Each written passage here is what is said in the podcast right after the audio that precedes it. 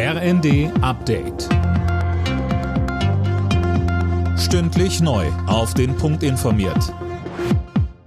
Ich bin Gisa Weber. Guten Tag.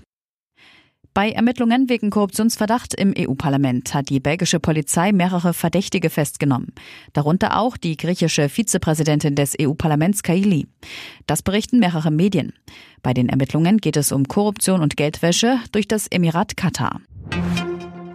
Die Digitalisierung in Deutschland muss schneller werden. Das haben Bundesverkehrsminister Wissing und Wirtschaftsminister Habeck beim Digitalisierungsgipfel in Berlin erklärt. Dabei helfen soll eine nationale Datenstrategie, damit Daten einfacher bereitgestellt und genutzt werden können. Nach den jüngsten Aktionen von Klimaklebern verbietet München ab morgen vier Wochen lang alle Klimaproteste auf Straßen und Autobahnen. Zumindest, wenn sie nicht richtig angemeldet werden. Alena Tribold. Dabei geht es eben vor allem um die Demos, bei denen sich Teilnehmende auf der Straße festkleben. Auch der Aufruf dazu ist damit strafbar, heißt es von der Stadt. Die sagt zwar auch, das Versammlungsrecht wird damit eingeschränkt. Aufgrund der Erfahrungen der vergangenen Tage hält die Stadt das Verbot aber für erforderlich.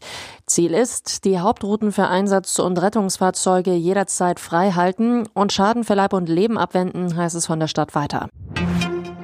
In Norwegen und Schweden werden heute die Nobelpreise verliehen. Los geht's mit dem Friedensnobelpreis.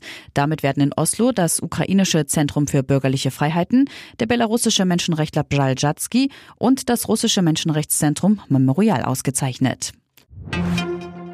Und wer spielt im zweiten WM-Halbfinale um den Einzug ins Endspiel? Darum kämpfen schon um 16 Uhr Überraschungsteam Marokko und Portugal und am Abend dann England und Frankreich.